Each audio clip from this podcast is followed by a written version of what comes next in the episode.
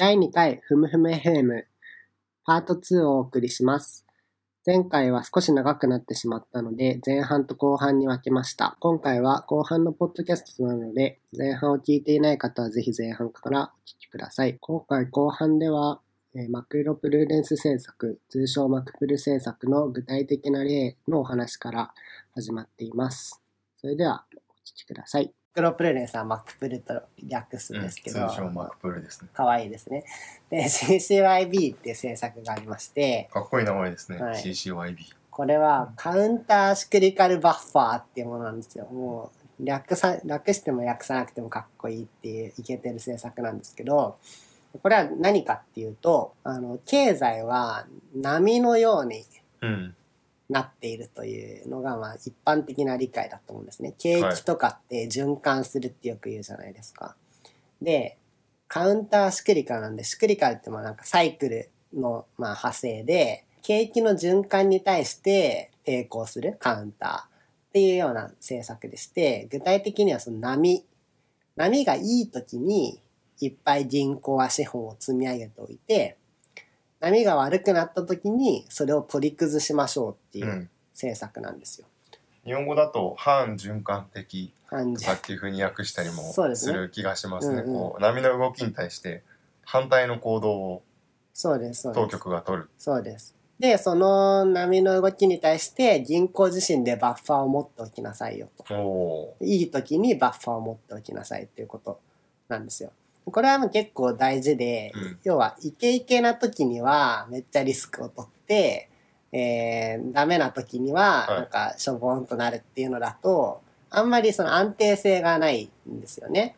なんでイケイケな時に貯蓄をしておいて、ダメな時にはそれを切り崩して耐えなさいっていうのは、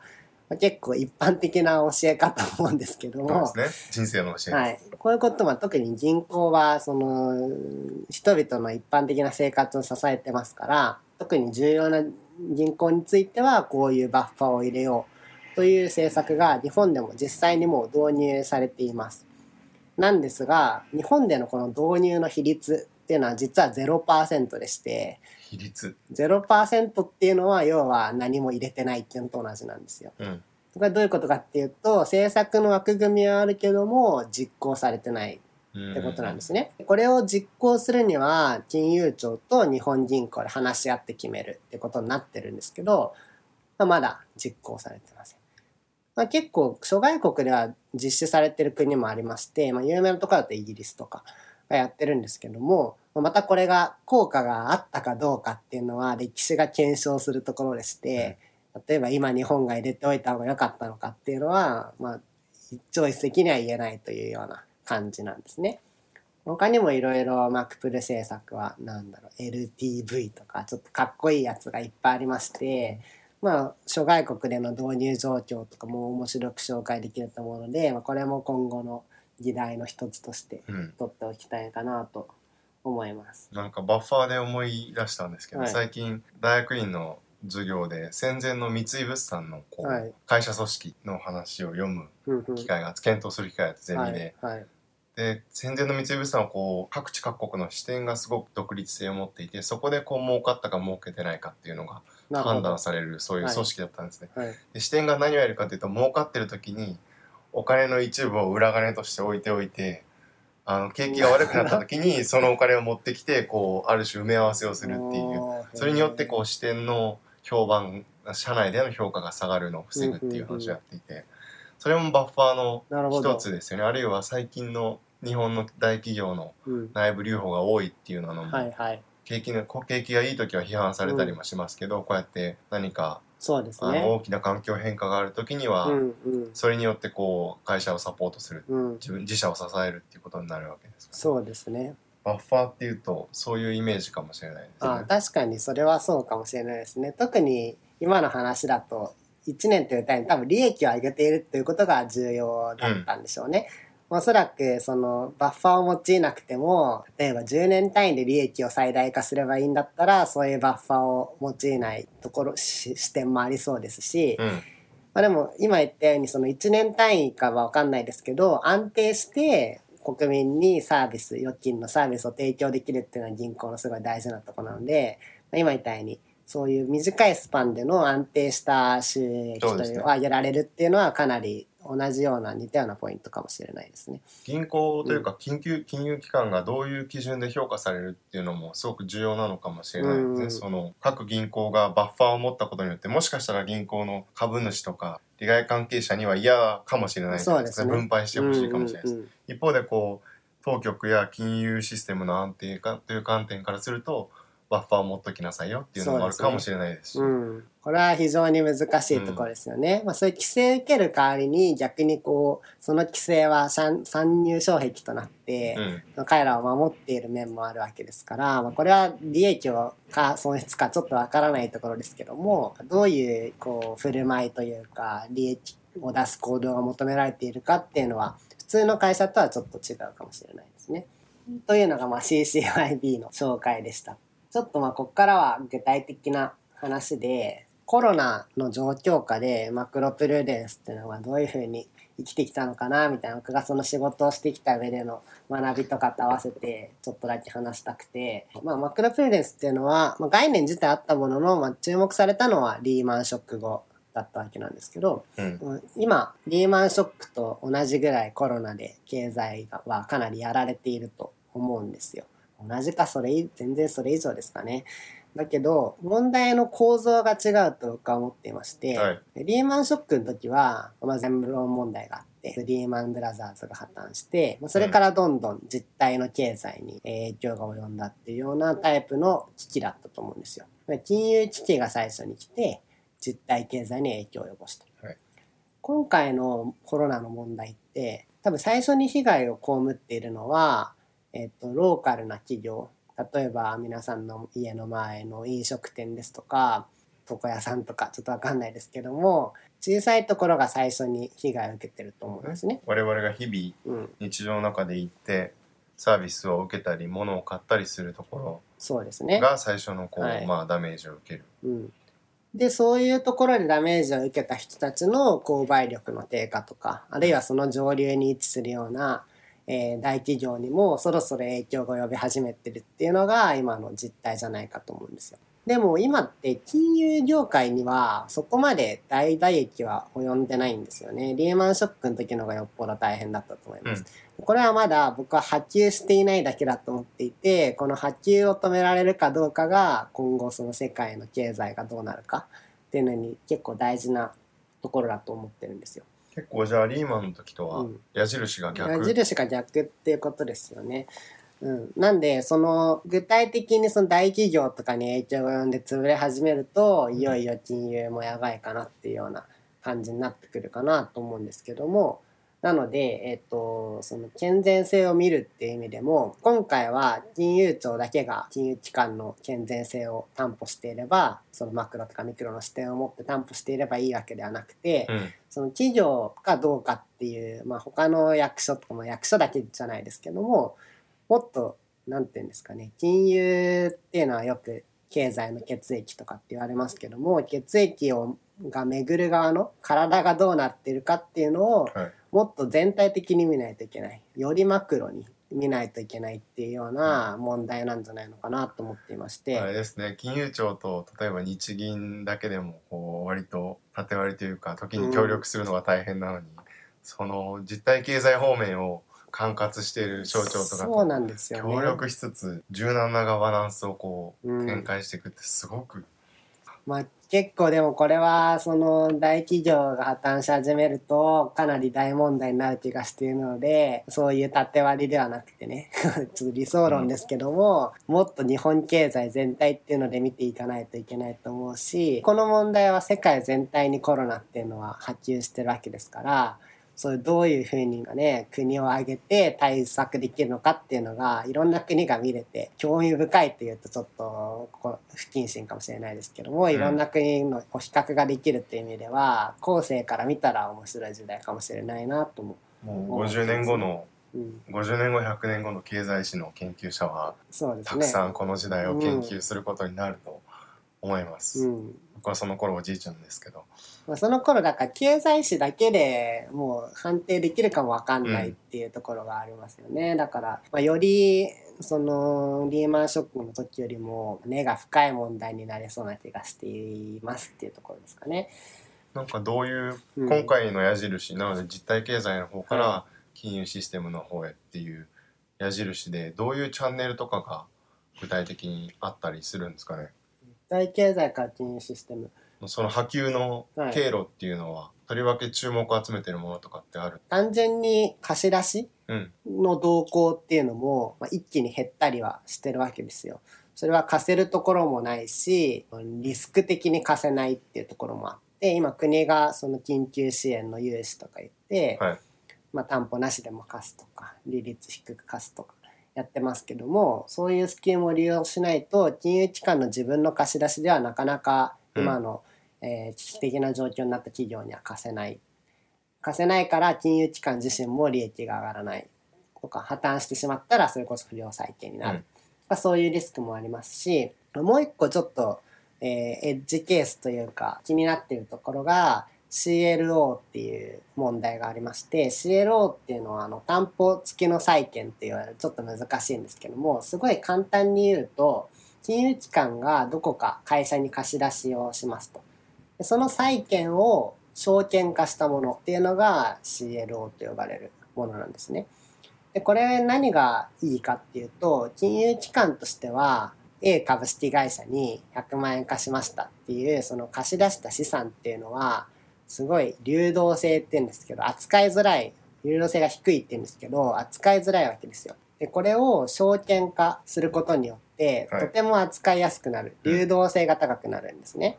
逆にその証券を買う人から見てもと普通の企業が出す何々社の債券っていうのはうん。その自分の取れるリスク量と欲しいリターンの量と一致してるってことはまずなくてなかなか選びにくいわけですけどもそういういろんな融資の債券化が行われたやつとかそれを混ぜたやつをいろんな商品が作れるので自分の好きなリスクを取って自分の好きなリターンをやるってことが、まあ、容易になるということで割とウィンウィンな制度と言われています。で日本の銀行地銀とかあとは農林農林中央金庫とかがいっぱい買っていてこれが今ちょっとだけ問題になっていますと。これなぜ問題になっているかっていうと格付けっていう企業のランクがあるんですけども、そのランクが少し低い企業とかのへの融資を束ねて証券化したりしてるわけです。でまずこれをちょっと聞くと勘のいい方は想起するかもしれないんですけどもサブプライムローン問題と似ていますよねっていうのがあるんですよね。サブプライム問題の詳細な解説は控えますけども、まあ、要は、えー住宅に対するローンをいろいろこれくり回してまとめたら安全になりましたと言って高い利益を得るような商品として売っていたっていう問題だったわけです。これと似ているんじゃないかっていう、まあ、問題点があります。うんこれに対しては、えっと公式見解としてはですよそのさっきの格付けっていうのが結構高いやつしか今日本の銀行は持ってません。なんか A とか B とか C とかってあるんですけどトリプル A ってかなり格付けが高いっていうのは安全ってことなんですけども。リ、スクがうん、低い。ものをより高い格付けを。はい、行うでそれをそれしかも日本の金融機関は基本的に買ってそういるですね。ね。というようなことが言われてます。で、今コロナ禍で何が起きているかっていうと、あの、ちょっと前に原油が0円になったみたいなうん。ニュースがあったと思うんですけど、それ今すごい単純化していったんですが、先物の価格がマイナスになったみたいなことだったんですけども、えっと、その資源の価格が下落したわけです。この CLO っていうのの融資先にシェール企業っていう、アメリカのシェールガス、えっと地面から出る天然ガスなんです。か僕はちょっとそこはよく分かってないんですけどシェールオイルとかシェールガスを採掘するような企業に対しての融資が証券化されている例が多く見られまして、はい。これってつまりそのシェールオイルとかシェールガスを売るわけですから資源の価格はめっちゃ大ダメージなわけなんですよ。特に普通に例えば原油とか天然ガスを掘っているとこと違ってシェールっていうのはすごい採掘のコストがかかるみたいなんですね。なんで資源の価格に対して損が出始める価格っていうのが普通の企業にも耐えられないと言われているんですね。なんでそういう企業への融資を証券化したものが多い中でそれを持っていて大丈夫なのかっていう。うん。これはまあまたちょっと本当に大丈夫なのかはぜわからないと言うしかないんですけども今問題になっていることでコロナに関係のある、まあ、あとちょっとマクロで関係のあることとして紹介しました。束にする時っていうのは同じ産業とか同じ地域であるとかの貸し出しを債券ですね。を集めてきてまとめることが多いんですかね。それともこうある種違う産業を組み合わせることによってあそれはなんかさまざまなそれこそ商品があって、これをまた一概には言えないと思うんですけどもあのー共通してるのはともかくいっぱい束にする方がいいっていうことですよね。これは保険の理屈と一緒だと思うんですけども、えー台数の法則か、はい。い、っぱいの人のリスクをまとめ合わせると大したことなくなるっていうのがあるので、なるべく多くの、えー債券を詰め合わせるっていうことがされていまして具体的にどういう商品が多いんですかね。その商品の具体的内容までちょっと把握してないんでまた調べてお話ししようと思いますが、この辺はうん、金融機関で働いている人そうですね。なんか読んでもいいかもしれないですね。それが一番良さそうな。やっぱり商品の詳細とか確かに、仕組みっていうのは、うん、なかなか我々ではわからないので具体的にでも CLO を買ってる人ってあんまり知り合いには作ってる人がいそう。作ってる。あそうか。蘇生してる人はいるかもしれないですね。うん、確かに。それは同じ産業のものを束にしたらうん。さっきの全員で右向いてたら左になった時にそうです対応でねきないっていうのをまさにサブプイライム論的な問題が起きそうなので、うん、それはちょっと良くないかもしれないですね。っていうようなところで僕の仕事の紹介からマクロプルーレンスの話あ金融政策の話マクロプルーレンスの話、うん。でちょっとコロナの関わりみたいなとこを話したんですけど何か ありますか？何かありますか？雑な振り方ですけど。最後の CLO の話はまあ今後うん。のそうですね。課題ですね。マクプルのうん。課題っていう感じですそうですね。よね。うんうんちょっと一方的に喋ってしまったんですけどもうちょっと会話形式がいいとかうんもうちょっと一方的に喋ってほしいとかご意見があればぜひいただきたいところですね。あとなんだろうもう話の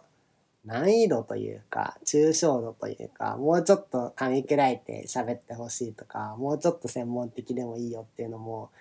えっと、いつもショーンと喋ってる限りでは結構お互いのコンセンサスがあって喋っているので、うんあのー難しいところなのでぜひ皆さんのフィードバックをいただきたいなと思います。いや普段の研究発表でよく怒られます。あのオーディエンスが誰かをちゃんとああそれは合わせろって言って怒られるってことですか？その合わせるというかその場で聞いてる人が何を期待しているのかを把握して喋らない限りはうん難しい方にも。どっちにも倒せるようにしとかないと過剰にこう背景知識をシェアしても嫌がられる時もありますし。なるほど。逆をやれば伝わらないいこれ難しいですよね。今ちょっと聞いてくださってる皆さんの顔が見えない状況なので、どれぐらいがいいのかなっていうのはちょっと試行錯誤してやっていきたいんですけど、結構こういう、まあ、YouTube とかうん、ポッドキャストそうな気がしますけどこう誰が聞いてるかっていうのはなかなか特に最初の段階ではわからないじゃないですかそういうところでこういろんなラジオをやってる人うん、とか YouTuber の人がこうどうやってオーディエンスの把握とコントロールやってるのかってターゲッすごいスキルだなっていう。確かに。いや今日ちょっと話してみてすごい感じましたね。これからもうちょっとなんていうか専門的な話題も配信する上でなかなかここはどこに、うん目標を合わせるかっていうのは難しいかもしれないですね。ちょっと今回からちゃんと Twitter とかも運用して皆さんとの相互交流ができるようにしたいと思いますのでぜひ何かご意見があればうん。お寄せいただけるとありがたいですね。次回は何を喋りましょうかね。次回どうしましょうか。次回はショーンの番ってことになってますけど。これ一応あの直人とショーンで毎回ほぼ交互にね。うん。テーマを出してやっていこうという話になってるんですけどまだ考えてないです結構案はいっぱい出してくださってましたけど、うん。自分の修士論文今修士論文を書いてるんですけどそこに関係するところを。そうですね。まあそれこそちょっとそもそもショーンとは何者なのかっていう意味でうん。その研究職のキャリアとかもまあちょっと聞いてみたいところもあるしそういう意味では修士論文の話とかちょうどいいかもしれないですね。僕も興味があります。少しあの金融機関のガバナンスの問題が出てきたじゃないですか、そのはい。株主にとってのああそうです金融ね機関がどう振る舞うべきかっていう話と、こう金融システム全体とか当局の視点っていうのがはい。やっぱり差があるっていう、はい。で結構修論の中で企業を社会がどういうふうにコントロールしてるのかっていうテーマを今やっていて、はい。こう市場、まあ、金融市場だったらさっきみたいにその金融機関を株主その株とかを持ってる人がコントロールするっていうのがやっぱり一つのコントロールのチャンネルはいそうでけど、ですすよね法律とかを通してうん。当局あるいはその背後にある社会がコントロールするっていうようなチャンネルなんかもあったりして、うんうん。他にももうちょっとこうコロナ中の例えばマスクの価格とかもそうですけどこう社会的にいい悪いみたいなものがあってそれでこう世論の中でいろいろと批判されたりしてうん。行動が抑制されるといろんなチャンネルがなるほど、こう社会と企業主体が関わるチャンネルみたいな話をうん、少ししてみないみたいなとか思ってる。そうですところです。ねなんか利益っていうのに一元化できないそのうん。行動を規制する要因がいろいろありそうですよね。結構自粛要請に対応する企業としない企業さあるいは産業とうん、差があるのがすごく見てて面白くてうん例えばパチンコ屋さんはこう名前を出されても気にしないっていうのもあればもうディズニーランドとかはいはい。百貨店とかすごく対応が早かったじゃないですか。これはまあ一重にオーディエンスの話じゃないですけど顧客がどういう人で、確かに。そうですね。あそれは面白そうなテーマですね。うん、なかなかまとめるのが難しそうですけど、確かにな。その話の元にしている理論的な論文が一本あるのでそれを紹介する、あぜひ。いいですね。基本的には論文を紹介したりするのも基本方針なので、それも面白いですね。いろんな事例にうん。企業だけではなくて個々人のこの社会のコントロールの話もうんうんできるかもしれないですし、なまだわからないですけど候補ですね。候補ですね。また2週間後うんお楽しみということで、じゃあこんなところで第2回はちょっと長くなっちゃいましたけど終了でいいですかね。そうですね。はい。じゃあまた第3回でお会いしましょう。お疲れ様でした。